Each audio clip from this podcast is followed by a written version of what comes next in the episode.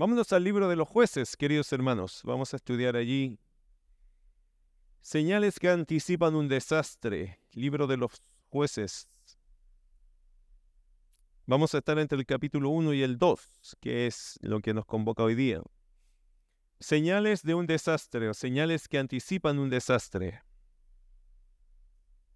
¿Han notado que estamos llenos de señales para poder vivir?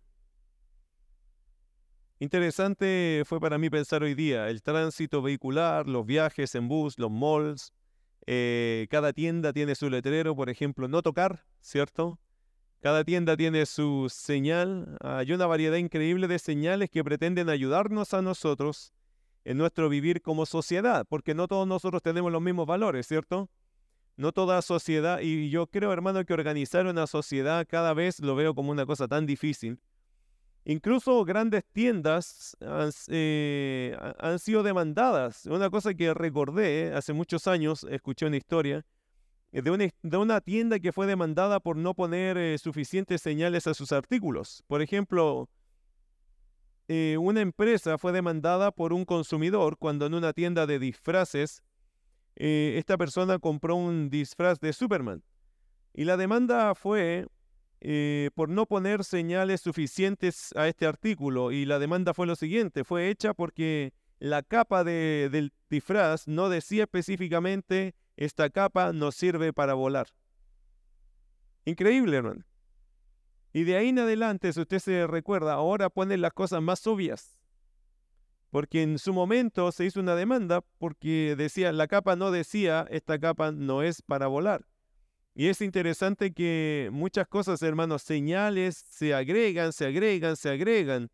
Em, usted va por la calle y tiene que caminar y transitar con señales. Usted maneja y tiene montones de señales de tránsito. Usted va a la playa, nosotros vinimos de la playa viernes, sábado, domingo, lunes, y en la playa habían señales, por ejemplo, playa no apta para el baño, no botar basura, etcétera, usted va o sube a un ascensor y el ascensor también tiene señales. Máximo de personas o máximo de peso, ¿cierto? Por eso uno mira y saca la cuenta antes de subirse a ver si la alcanza. Porque son señales que están allí. Usted también entra a un museo y tiene señales, por ejemplo, no correr, no tocar. Interesante, hermano, las señales para mí, después de pensar un poco en eso, dije las señales son avisos y los avisos son oportunidades. Las personas que hacen caso a los avisos son las menos expuestas a sufrir percances o accidentes.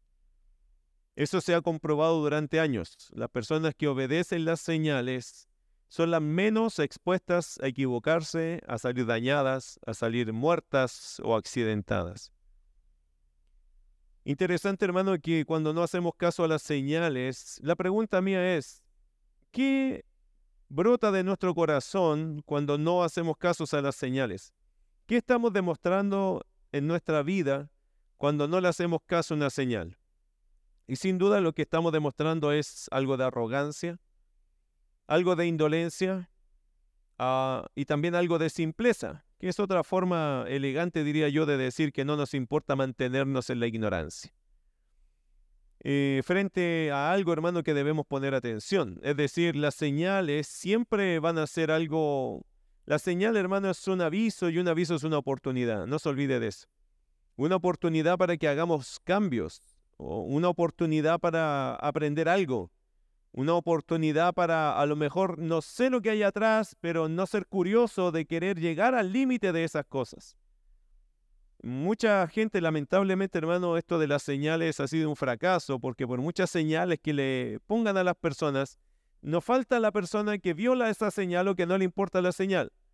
Por ejemplo, ya que estuvimos en la playa, ¿se ha dado cuenta que a veces dicen playa apta, no apta para el baño? Y siempre vas a encontrar, ¿qué? Alguien que se está bañando en ese lugar. Interesante, hermano, las señales para nosotros son oportunidades, pero si no las tomamos en cuenta, esto podría ser sumamente destructivo. Ahora, en el libro de los jueces, el capítulo 1, se vieron muchas señales que indicaban que el fin no sería bueno. En el capítulo 1, el pastor David la semana pasada nos expuso varias de ellas y quiero un poco repasar algo de esto. Jueces capítulo 1, verso 1 al 3. Algunas señales, hermanos, que indicaban que las cosas no estaban tan bien.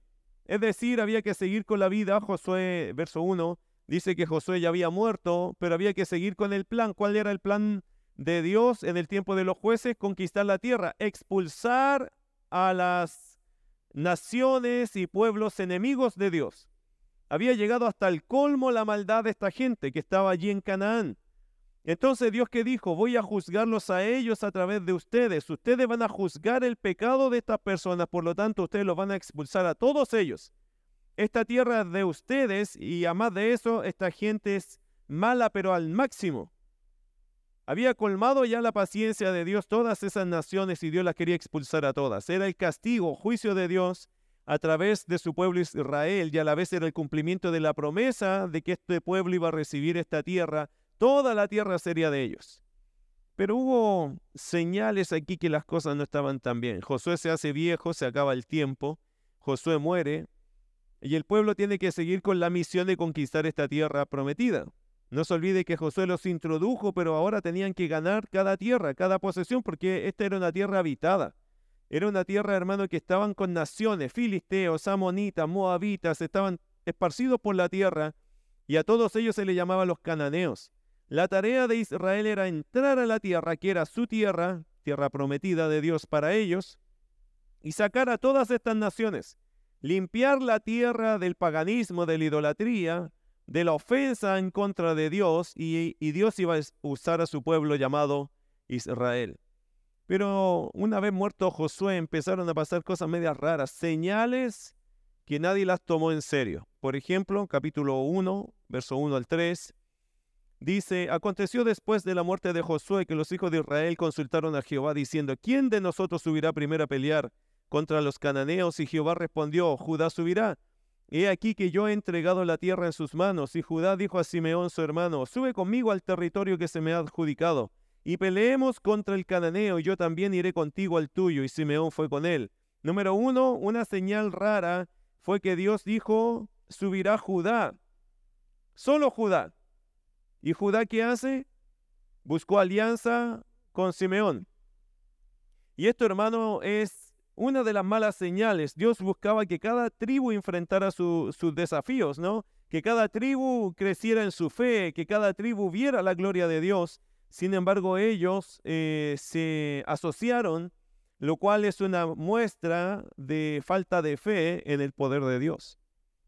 Es como cuando Dios lo manda a uno solo, Dios te manda a ti a hacer las cosas y tú siempre andas buscando otros para apoyarte porque tienes miedo en el fondo de hacer las cosas. Cuando Dios te manda a ti, es que Dios quiere glorificarse a través tuyo, a través quizás de una sola persona, en este caso a través de una sola tribu. Acuérdese, hermano, que Dios trabaja en multitudes y a veces también con individuos, y a veces Dios quiere usar individuos, a lo mejor te quiere usar solo a ti. Pero el miedo muchas veces o la falta de fe en que Dios me puede usar a mí es una de las cosas que aquí se empieza a notar una asociación que Dios nunca pidió, pero que ellos pensaron que era mejor hacerlo así que como Dios lo había dicho. Jueces capítulo 1, verso 19. Y Jehová estaba con Judá, segunda señal extraña, ¿no?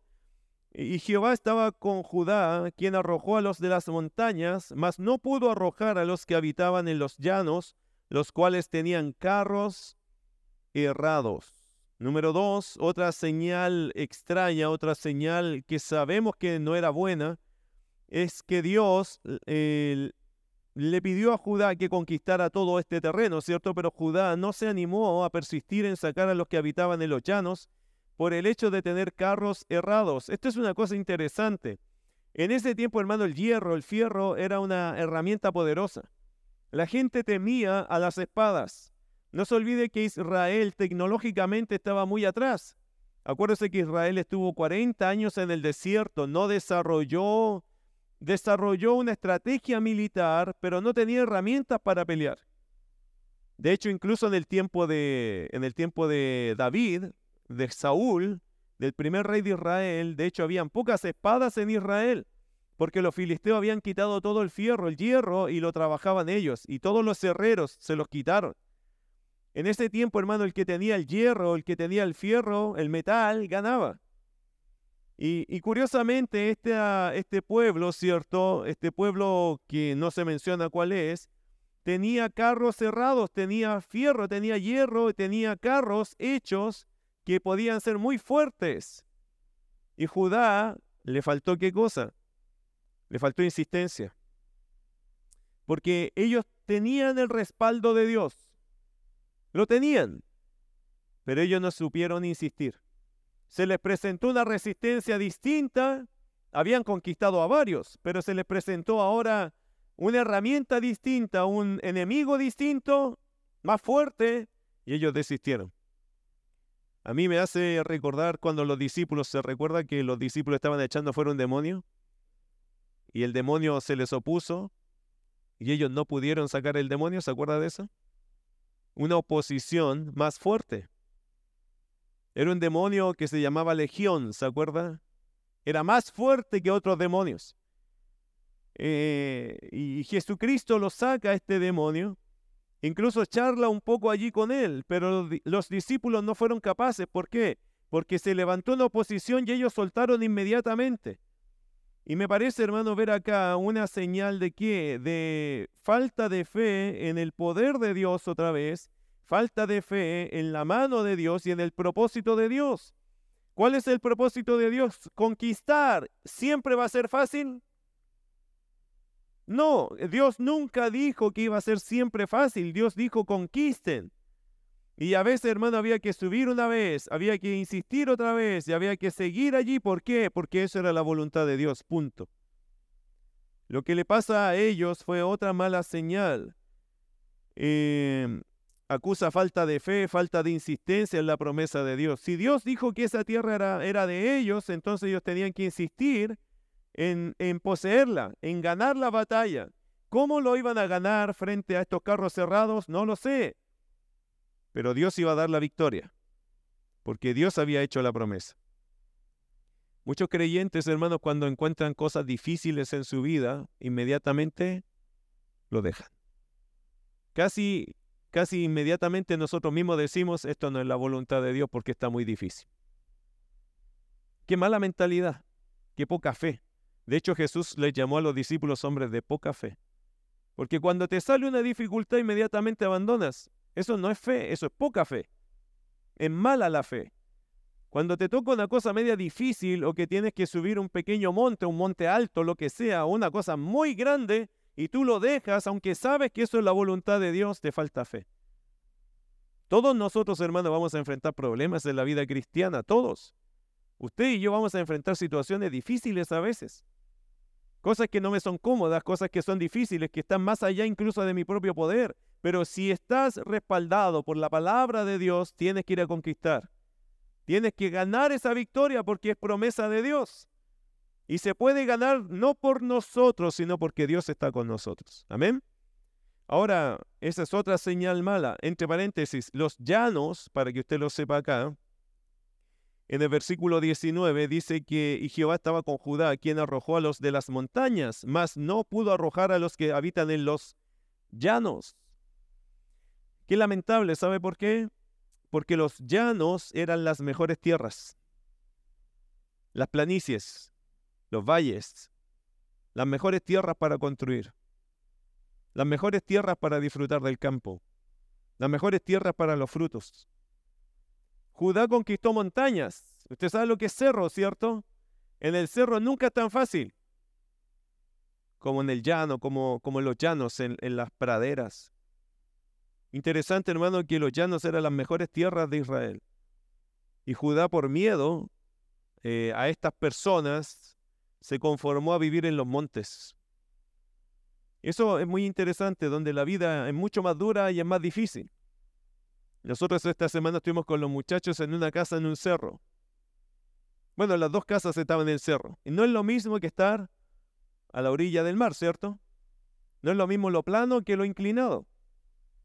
Bueno, ellos, hermanos, que tenían que vivir allí, ellos decidieron irse a las montañas o conquistar las montañas y cuando tenían lo mejor, Prefirieron dejarlo que pelearlo, solo por miedo a estos carros errados. Le dejaron la mejor parte de la tierra a los enemigos de Dios, cuando Dios les había prometido esa parte para ellos.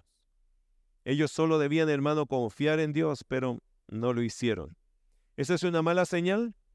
Sí, mala señal. Cuando tú mismo te evalúas y dices, ¿por qué no doy este paso de fe? ¿Por qué soy tan cobarde para dar este paso de fe? Es una mala señal.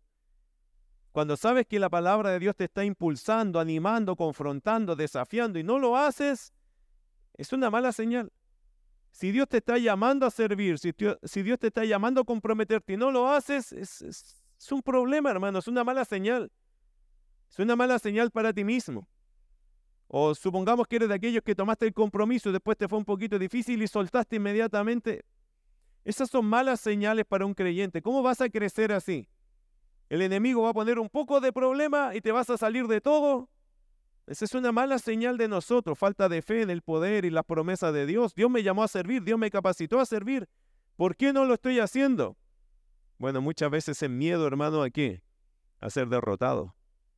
Pero si Dios está contigo, insiste. Tienes que insistir. Otra señal mala. Mire, aquí hay una, aquí hay un montón de malas señales, si se los quiero leer. Verso 27, 1.27.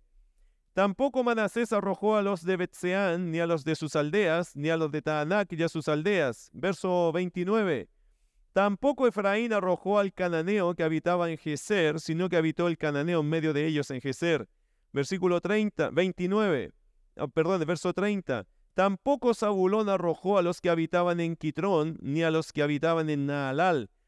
Eh, versículo 31. Tampoco Aser arrojó a los que habitaban en Aco, ni a los que habitaban en Sidón, etc. Verso 33. Tampoco Neftalí arrojó a los que habitaban en Bet-Semes, ni a los que habitaban en Bet-Anat, sino que moró entre los cananeos que habitaban en las tierras, más le fueron tributarios los moradores de Bet-Semes y los moradores de Bet-Anat. ¿Cuál es la palabra que se repitió en todos los versículos? Tampoco. Esa es una palabra que se hizo famosa en este capítulo, tampoco. ¿Cuál es, eh, cuál es el mensaje? La palabra, hermano, que se repite constantemente es tampoco. ¿Cuál era la misión? Expulsar a estas naciones, sacarlas de allí, erradicarlas, borrarlas del mapa. Sin embargo, aquí cinco veces en este pasar del capítulo dice tampoco, tampoco, tampoco, tampoco, tampoco. Lo que muestra, hermano, es que si la misión era expulsar a estas naciones, ellos encontraron, según su opinión, formas mejores de hacer las cosas.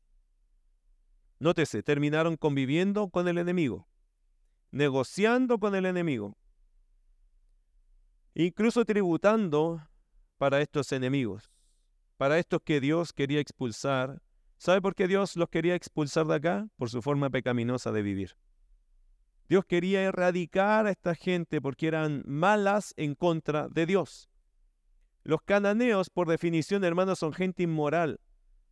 Son gente pagana, son gente idólatra, fuertemente idólatra, mezclado con todos estos vicios morales y sexuales, y ellos de eso hacían una religiosidad, una religión, y contaminaban y contagiaban a todos aquellos que caían a sus naciones y ciudades. Y Dios dijo, ya basta de eso. Dios les tuvo paciencia, pero Dios ya quería terminar con todo eso. Y Dios quería usar a Israel para limpiar esta tierra y dársela en posesión a ellos, que disfrutaran de todas las bendiciones de esta preciosa tierra. Sin embargo, ellos, hermanos, por hacer las cosas a su manera, eh, no disfrutaron ni de la mitad, diría yo, de las bendiciones que Dios les tenía guardadas. ¿Será que eso a veces nos pasa a los creyentes también? Por no terminar, por no erradicar con ciertos pecados de nuestra vida, no disfrutamos de las bendiciones que Dios tiene para nosotros.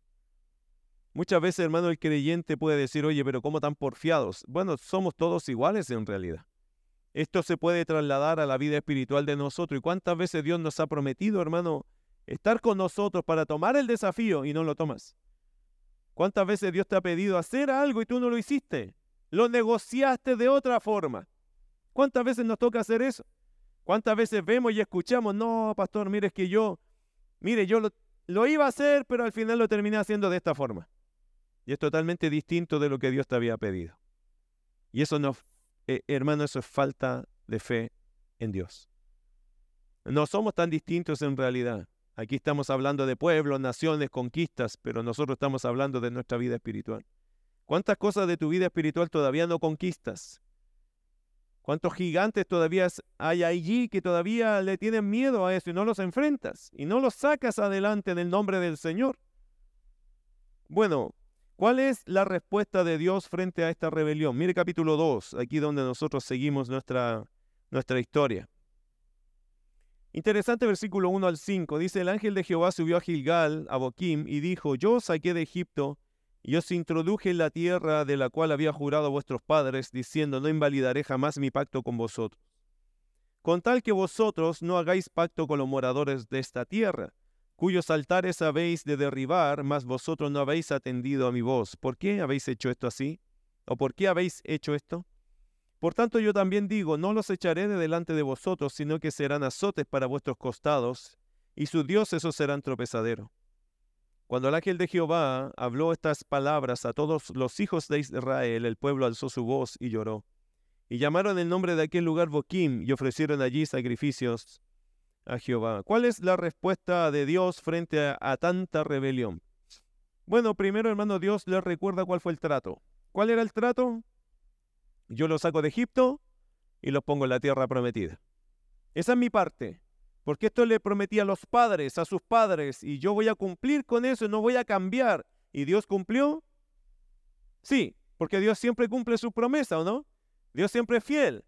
Ok, esa era mi parte del trato, dice Dios. Lo que a ustedes les correspondía está en el verso 2, ¿cierto? Con tal que vosotros no hagáis pacto con los moradores de esta tierra cuyos altares habéis de derribar, mas vosotros no habéis atendido a mi voz.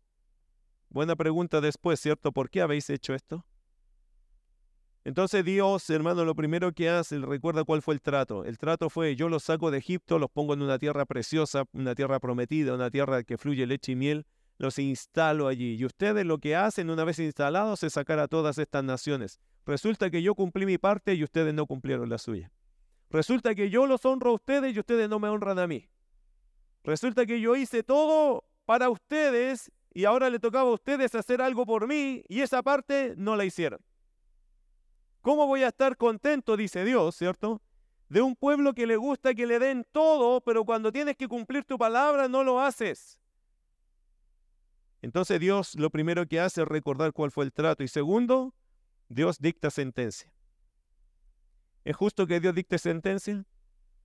Bueno, eso es justicia. Hicimos un trato. Yo te saco, te coloco acá, te doy todo y te respaldo. Y ustedes sacan a toda esta gente, yo voy a estar con ustedes. No se preocupen que yo voy a estar con ustedes. Pero resulta que ustedes me dan vuelta la espalda a mí. Y se hacen negocios con estas personas que fueron las que yo pedí que ustedes las sacaran. Lo único que pedí es que obedecieran y no lo hicieron. Y Dios dicta sentencia, verso 3. Por tanto, yo también digo, no los echaré de delante de vosotros, sino que serán azotes para vuestros costados y sus dioses os serán tropezadero. Todas, hermano querido, toda desobediencia tiene sus consecuencias. Amén. Amén o no amén. Toda desobediencia tiene su consecuencia. Toda. Más grande, más pequeño, el pago depende de la desobediencia, pero todo tiene su, toda desobediencia trae su consecuencia. Dios sentenció a su pueblo. ¿En qué? Bueno, el verso 3 lo dice, que Dios ya no va a echar a estas naciones. ¿Qué significa? Yo no voy a estar con ustedes para sus peleas. Yo ya no me voy a dedicar a echar a estas naciones, no me preocupa, ya es un tema de ustedes. Ahora están solos en esto. Interesante. Otra, serán azotes para vuestros costados. ¿Qué significa? Les aviso que estas naciones los van a hacer sufrir. Ustedes van a sufrir con estas personas. Estas personas no van a ser amables con ustedes ni misericordiosos.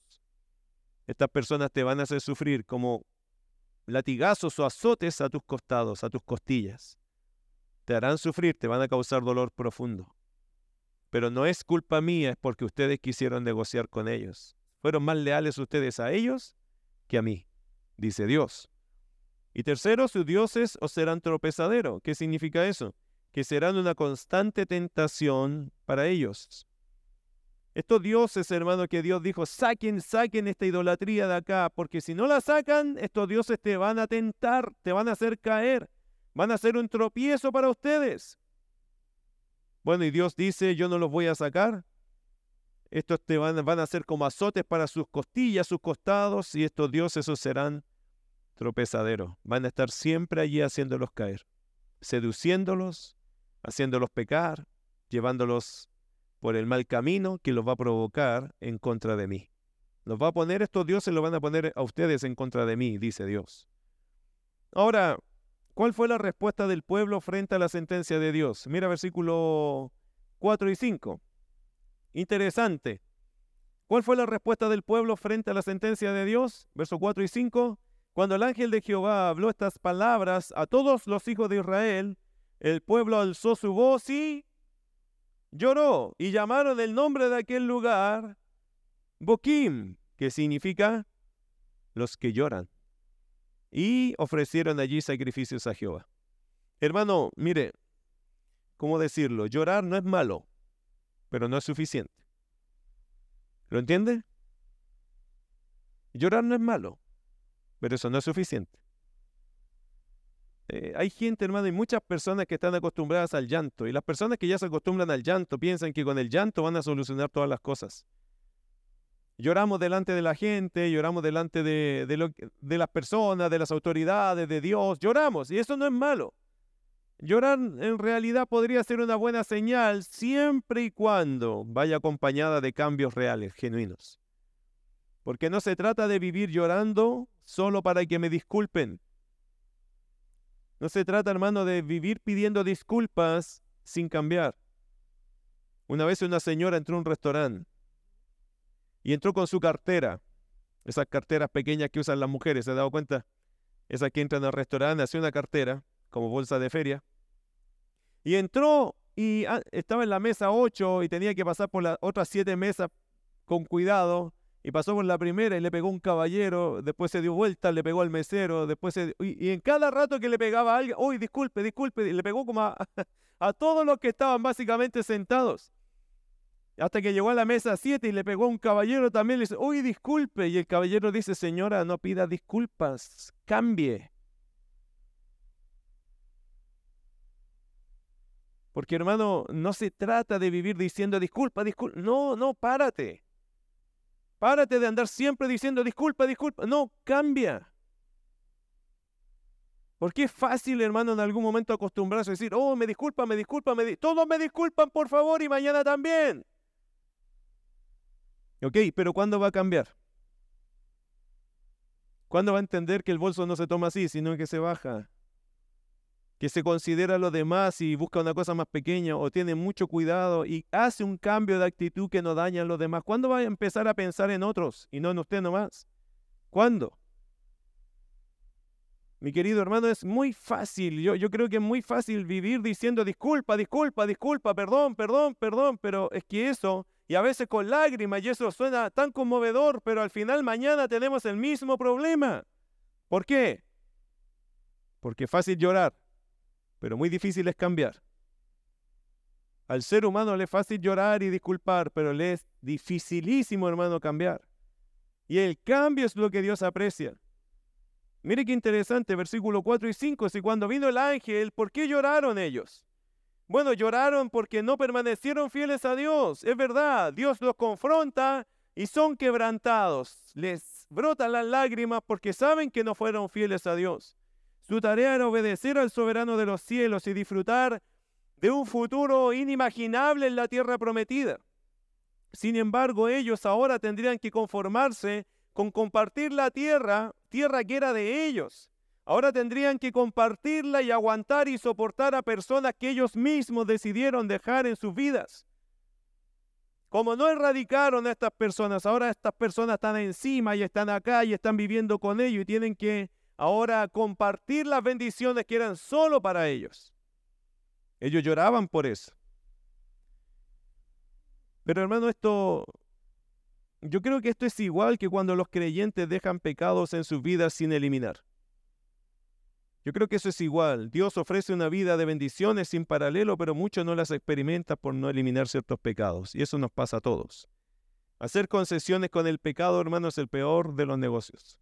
Así que yo creo que ellos lloraron eso por, porque no permanecieron fieles, ¿cierto? No permanecieron fieles a Dios.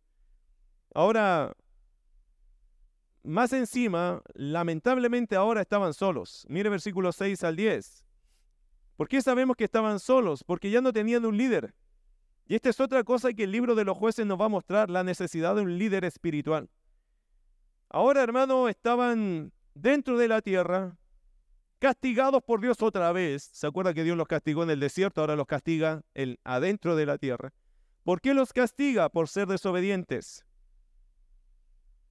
Ahora tenían que compartir esta tierra porque ya no iba a ser solo de ellos por su necedad, por su desobediencia. Ya no tendrían todas las bendiciones que podrían tener por su porfía. Ahora se les suma a ese castigo el hecho de que ellos se encontraban solos porque ya no tenían un líder como Josué. Versículos 6 al 10, porque ya Josué había despedido al pueblo y los hijos de Israel se habían ido cada uno a su heredad para poseerla y el pueblo había servido a Jehová todo el tiempo de Josué. Qué lindo, hermano, tener un líder que nos lleva a Dios, ¿cierto? Bueno, este pueblo tuvo un líder precioso. Josué, hermano, que significa Jesús, ¿cierto? Es Salvador, eso significa este nombre. Y Josué, Jesús, el Salvador, ¿cierto? Eh, lo llevó por una vida de victorias, pero ya no estaba. Ahora tenían que vivir de, las, de los testimonios que había dejado Josué y esa generación, porque ya no estaban. Ahora les tocaba a ellos como tercera generación. Recuerde que la primera generación murió en el desierto, la segunda pasó a tierra prometida y la tercera generación era esta generación que no les había tocado pelear, que no les había tocado luchar, sino que habían recibido todas las bendiciones de la segunda generación. Esta era la generación de la bendición.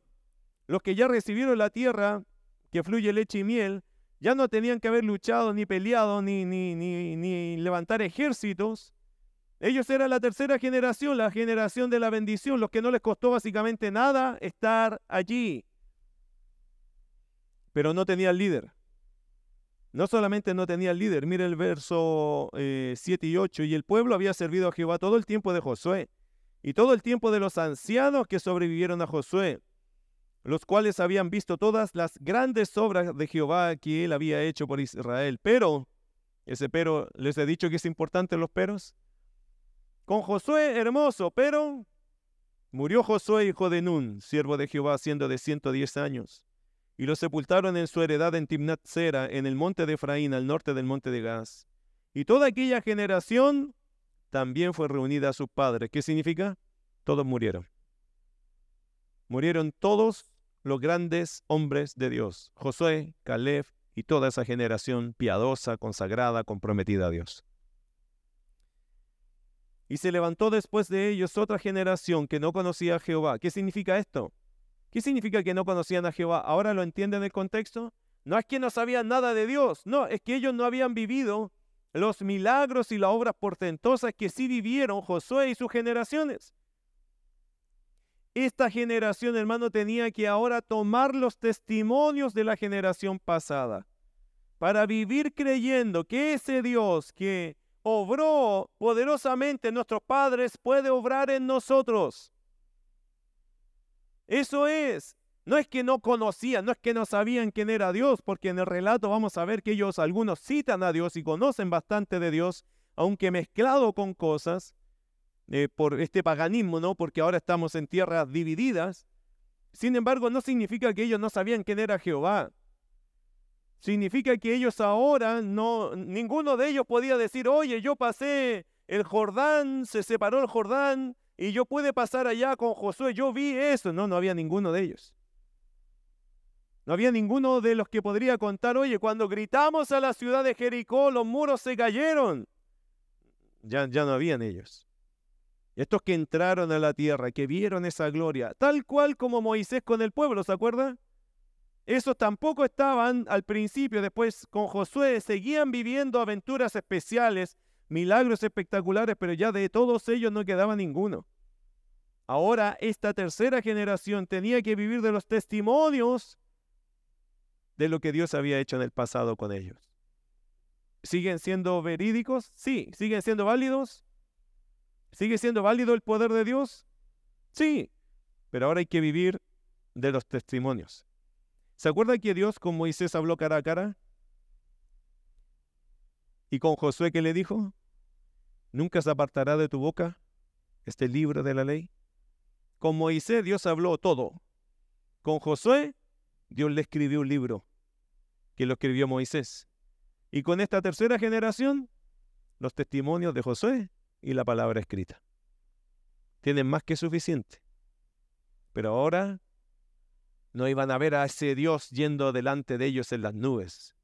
Ahora tenían que creer que eso sí fue así y vivir en pos de esa obediencia. ¿Serían capaces? Mire versículo 11. Y la respuesta salta a la vista, porque aquí salta el versículo que después se comienza a repetir como un mal terrible, como un dolor de cabeza, como una jaqueca insoportable. Verso 11. Después los hijos de Israel hicieron lo malo ante los ojos de Jehová y sirvieron a los Baales. Dejaron a Jehová el Dios de sus padres, que los había sacado de la tierra de Egipto, y se fueron tras otros dioses, los dioses de los pueblos que estaban en sus alrededores a los cuales adoraron y provocaron a ir a Jehová. Y dejaron a Jehová y adoraron a Baal y a. Mis queridos hermanos, ¿lograron su cometido? No, ¿se cumplió qué cosa? Lo que Dios había dicho. ¿Qué dijo Dios? Estos ídolos van a ser como azotes a sus costados. ¿Se cumplió? Van a ser tropezaderos. ¿Se cumplió? Se cumplió lo que Dios había avisado. A ustedes esto les va a significar un constante tropezadero.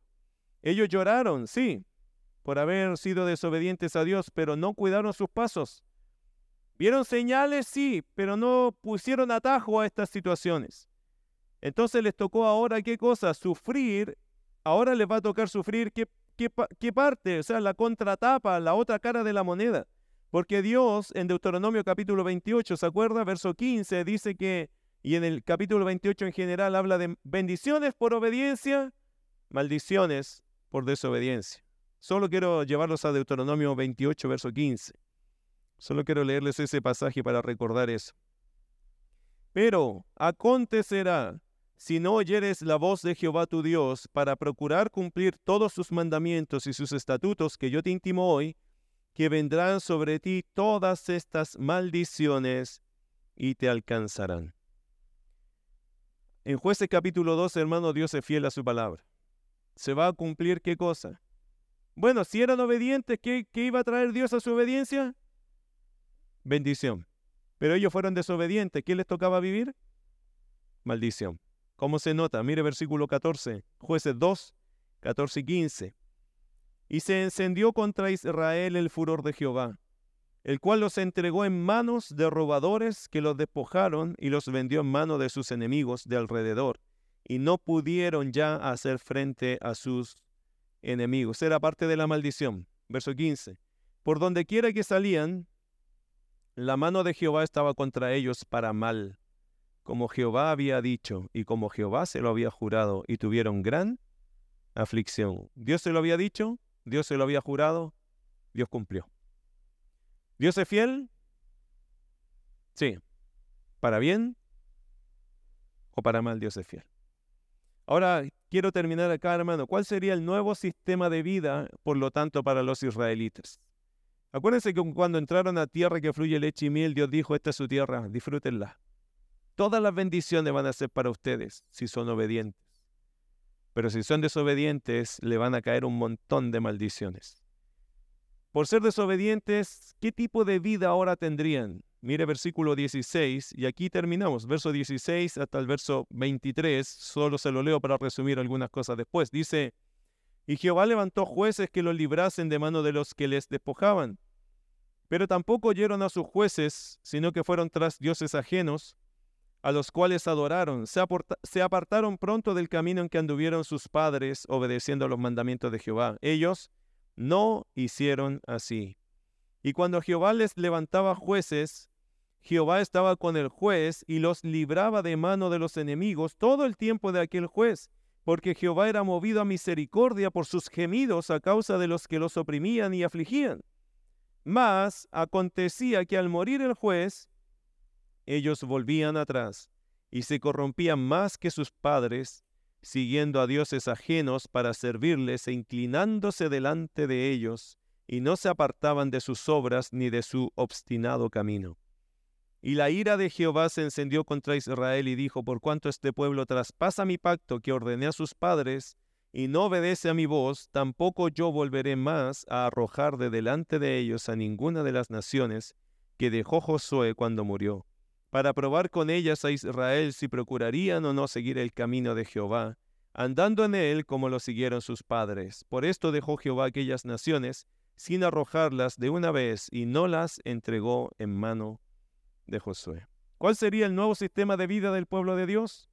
Bueno, este sería un circuito sin fin el pueblo hacía lo malo, Dios levantaba una nación que los oprimía, los hacía sufrir, ellos clamaban a Dios y Dios era movido a misericordia, Dios les levantaba un juez, un hombre de Dios, un libertador, eso es un juez, y los libraba de mano de sus enemigos, moría el juez y ellos volvían a hacer lo malo delante de Jehová, pero cada vez peor. Y eso era un circuito sin fin. Así, hermano, de aquí en adelante el libro se va a desarrollar. Son 12 jueces, son 12 circuitos iguales. Y eso se va así hasta el final del libro. Y cada vez el circuito es peor. Lo único que podemos decir de este circuito es que cada vez es más profundo en su pecado. Comienza el circuito con Débora y Barak y otros, ¿cierto? Los primeros que aparecen. Pero este circuito, si usted lo voltea, empieza a profundizarse en la maldad y en el pecado hasta terminar con el último juez del libro de los jueces, que es Sansón, que ya estamos hablando de un juez, pero que raya, hermano, allá el límite de saber si este es creyente o no, por su forma pagana de vivir, pero sí lo es, solo que está todo el pueblo en ese mismo pecado, entonces para ellos no es ninguna novedad, no es ninguna cosa reprensible que Sansón se acueste con una y otra mujer, porque así vivía el pueblo. Por eso, hermano, es tan triste este libro. Este, este, es uno de los libros más tristes de la Biblia. ¿Cuál es un versículo que de aquí en adelante se va a caracterizar? Versículo 11. Después los hijos de Israel hicieron lo malo ante los ojos de Jehová sirviendo y sirvieron a los Baales. Mire un ejemplo de eso, capítulo 3, versículo 12. Volvieron los hijos de Israel a hacer lo malo ante los ojos de Jehová. Capítulo 4, verso 1. Después de la muerte de Ahod, los hijos de Israel volvieron a hacer lo malo ante los ojos de Jehová. Y así, así, así. Este libro, hermano, es un reflejo triste de personas que sabiendo hacer lo bueno, nunca lo hicieron. Y pagaron las consecuencias de esto. Hermano, siempre se puede ir peor. Siempre podemos hacer algo peor que lo que hemos hecho. Tenga cuidado con eso. La pregunta es, ¿cuál fue el problema de esta generación? ¿Cuál fue el problema de este pueblo?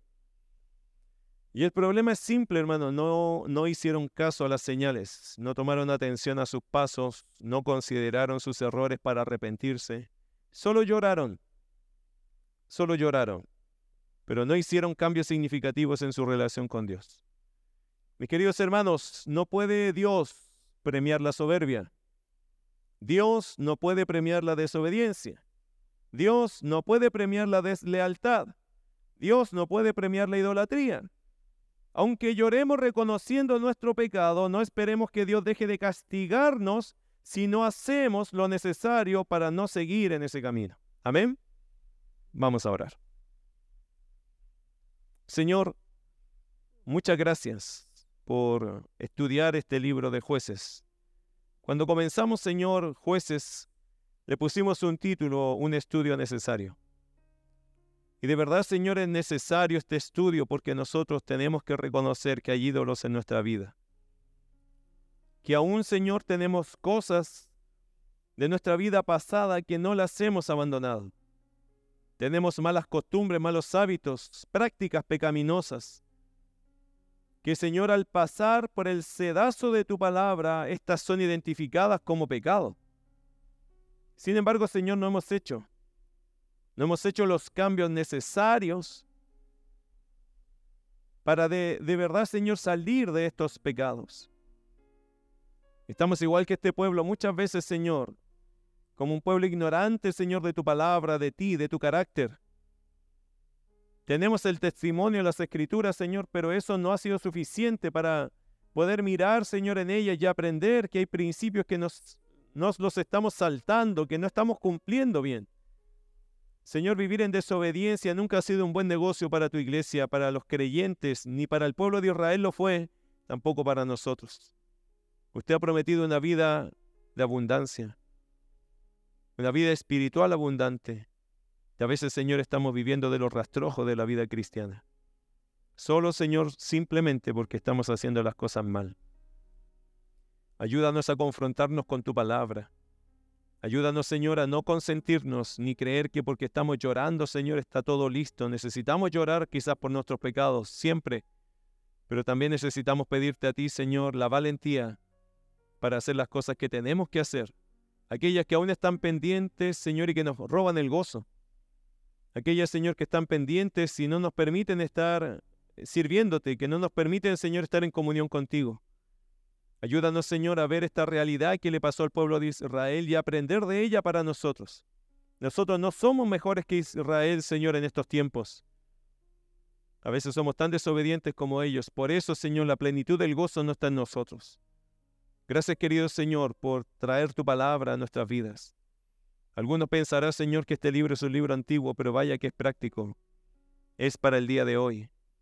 No es, Señor, algo antiguo, es algo conservado por ti desde la antigüedad para traer sabiduría para el alma nuestra al día de hoy. Señor, gracias. Ayúdanos a escuchar tu voz. Yo te pido, Señor, que si hay algo que mis hermanos y yo tenemos que cambiar, muéstranos. Muéstranos, Señor, por tu misericordia esto y ayúdanos a arrepentirnos a ser quebrantados, Señor, quizás en llanto, pero también en actitud, en carácter, en corazón. Señor, aquí hay un carácter que usted quiere formar, por eso pedimos que ese carácter usted lo siga formando en nosotros. Hay cosas que tenemos que abandonar. Ayúdanos a identificarlas y en el nombre de Cristo sacarlas de nosotros. A tomar la parte que nos corresponde. Yo sé que tú nos respaldarás, porque tú has prometido, Señor, estar con nosotros, respaldarnos si queremos ser obedientes, usted nos respalda, usted está con nosotros, Señor, nos da poder para sacar aquellos malos hábitos, aquellas prácticas pecaminosas que nos alejan de ti. Ayúdanos, Señor, por favor, a ser mejores en ti, a ser, Señor, distintos en ti. Te lo rogamos en el nombre de Jesús. Amén.